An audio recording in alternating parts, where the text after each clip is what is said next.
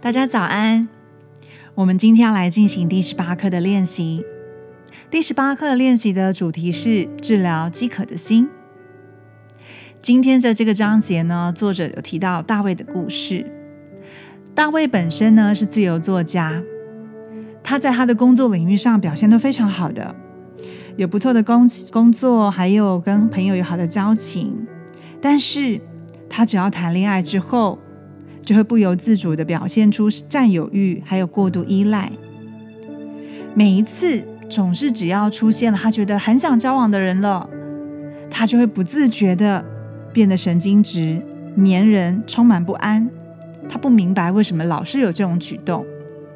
明明工作上的他跟谈恋爱的他就是不一样的。在大卫的故事里面，我有体验到我自己过去也是这样子的，就是我过去。别人认为我在工作上面呈现的样子就是很干练，很知道自己要什么，非常积极主动。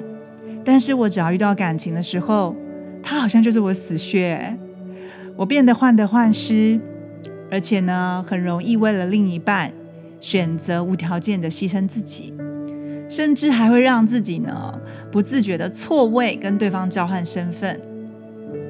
那为什么我会变成这样子呢？为什么我本来在工作上面都很有判断力的，在爱情当中就完全失准了呢？今天提到的这一个饥渴，这个饥渴呢，可能是我童年早期的依赖需求没有得到满足，所以当我有需要的时候，可能我想要从别人那边得到过去被拒绝的，只是因为很多童年的需求跟现在是不能够相提并论的，于是。我的患得患失可以解释为，因为小时候呢，我只要做对了一些事情，爸爸就很嘉许我，而爸爸是我的权威角色，我一直很想要得到爸爸的认同，所以我会不断的做更多的事情去让他看见我。那当他看见我之后，我可能觉得哦，我今天有被爱了，我有得到满足感觉了。但是当他一下子又发现我没有那么好。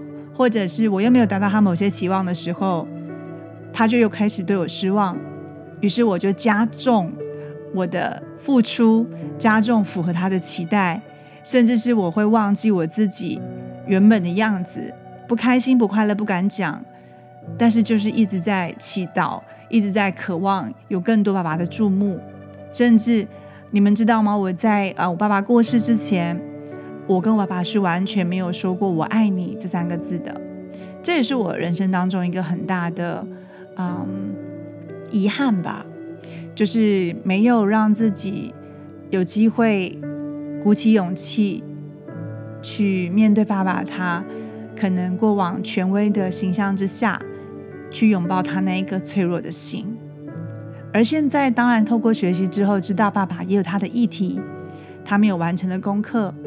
他会投注在我们身上，想要我们去完成的。但是我们今天要来做的，就是能够知道，原来我正在饥渴状态，原来我这些反应是因为我太想要这些东西了，然后我也没有办法承受失去它的那个想象，我不想，好不容易得到的，我不想要失去，我们就很容易用错误的方式想要让它留下。而这样子的情绪反应跟感情呈现的样貌，会让人家有一种错觉，说奇怪，我跟你交往之前你不是这样子的，怎么交往之后完全就不一样了？你是不是也有这种体验呢？所以呢，如果我们的情感一直沉溺在过去，那么即使是源源不绝的热情，都没有办法改变我们内心的匮乏。如果我黏人，那是因为我沉溺在旧的创伤，我害怕这样子的爱情一下子就不见了，所以我好想要得到更多。那如果是这样子的话，我没有办法让自己活在当下，而且呢，这是是因为创伤造成的贪婪痛苦，它是可以真正被治愈的。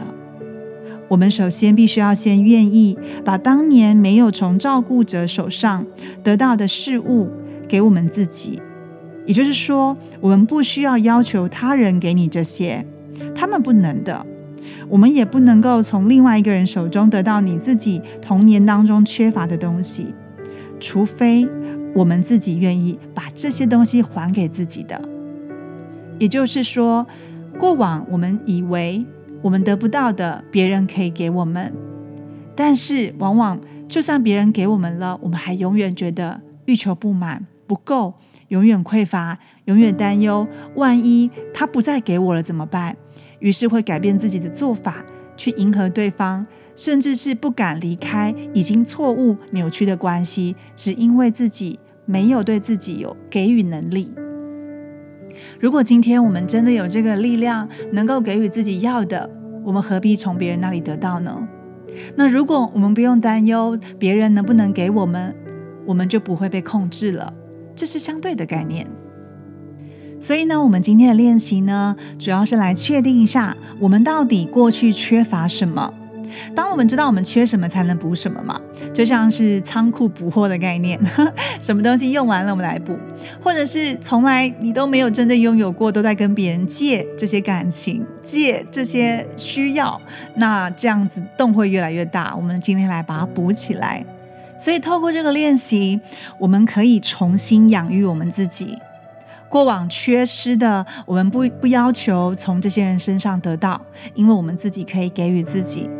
同时，当我们能够做到这样子的呃翻转，也就是说，当未来如果我的身边又出现了跟我爸爸一样的很相似的人出现的时候，也许我还是一样有可能会被会吸引到我，但是不一样的地方是我可以选择我要什么样的感情状态。我不会被他过往的模式，像我爸爸一样的模式控制住。我不需要让自己一直匮乏的，呃，争取他的注意力，只为了证明自己是有价值的、值得被爱的。当我自己能够给予自己能量，还有认同感、配得感的时候，我就不会被这样子的套路给控制了。所以，现在是我们该摆脱那些损失的时候了。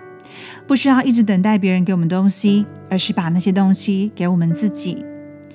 不管是我们的照顾者，或是父母，不能不愿意给我们的那些东西，成为我们自己练习的机会。我们可以用仁慈跟宽厚来对待自己，也对待他们。而我们自己也能够在没有爱的状况下，决定去爱。先爱自己，这样做肯定了我们自己的人生价值。而且，我们同时也可以修补关系。现在呢，我们的练习就是拿出日记本，而且呢，你要花几分钟写下以下的叙述。我们来描述一下，父亲最好、最支持你，还有最令人喜爱的本质有哪一些呢？什么时候你觉得跟父亲在一起很安全？父亲对你跟其他人有多长保持维持他的承诺呢？父亲在哪方面让你觉得失望的？第一个部分是关于父亲，同样的母亲，我们也一起来做这样的回答。在这边一样的，如果你的照顾者不是你的父亲跟母亲，你可以去啊以。就是他在你的生活当中是代替父亲的角色，或是母亲的角色来做这样的回答。关于母亲，描述你母亲最好、最支持跟最受喜爱的本质是哪些呢？你觉得跟母亲有什么样程度的连结呢？你认为母亲什么时候是公平跟善良的？她在什么时候你是不认为她是有公平跟善良的？而他在哪一些方面有让你失望呢？第一个部分我们完成了父亲跟母亲的基本叙述，而第二个部分我们要来写下童年时候缺乏的事物。那当然是有清单让你做依据，你可以去列下来你缺乏了什么，不管是物质上面的、心灵层面的，然后透过这些的事物呢去写下来。针对这些缺乏的事，我们可以列下一些清单。那这些清单呢，我们有一些项目，你们是可以来做指引的，来帮助我们自己了解一下我们到底有缺乏了什么。比如说，呃，关怀照顾类啊，有没有正常的、正常的照顾你、关心你的想法？然后或者是基本的生活，比如说有没有呃好好的照顾家里付账单啊，煮菜给你吃啊，那基本的卫生保健有没有呃洗澡啊、洗衣服啊、打扫家里呀？那一致性跟可靠性就像是有没有说话算话，然后呃再来就是有没有鼓励我们的才能呢？有没有保护我？我有没有体验到我是被珍惜的？他们是尊重我的界限，甚至对我是无条件的爱呢？所以呢，你可以写下来你过往可能有缺乏的事物。那这些项目呢，只是提供给你参考。那当我们能够写下来，我们知道我们缺什么，那接下来就是让我们补什么喽。当我们写完这个清单之后，我们来针对自己欠缺的本质写下，或是大声的说出这段话。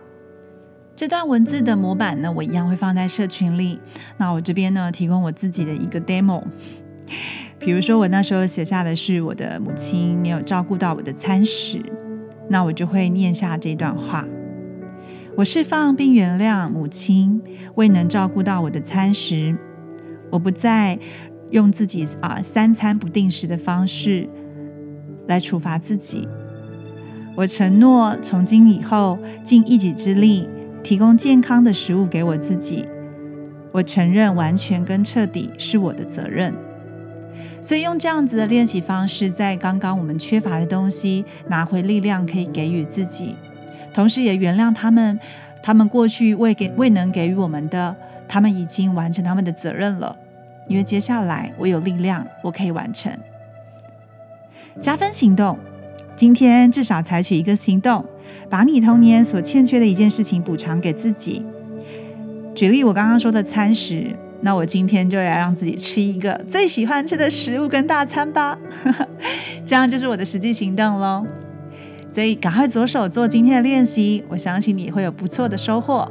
我们明天见。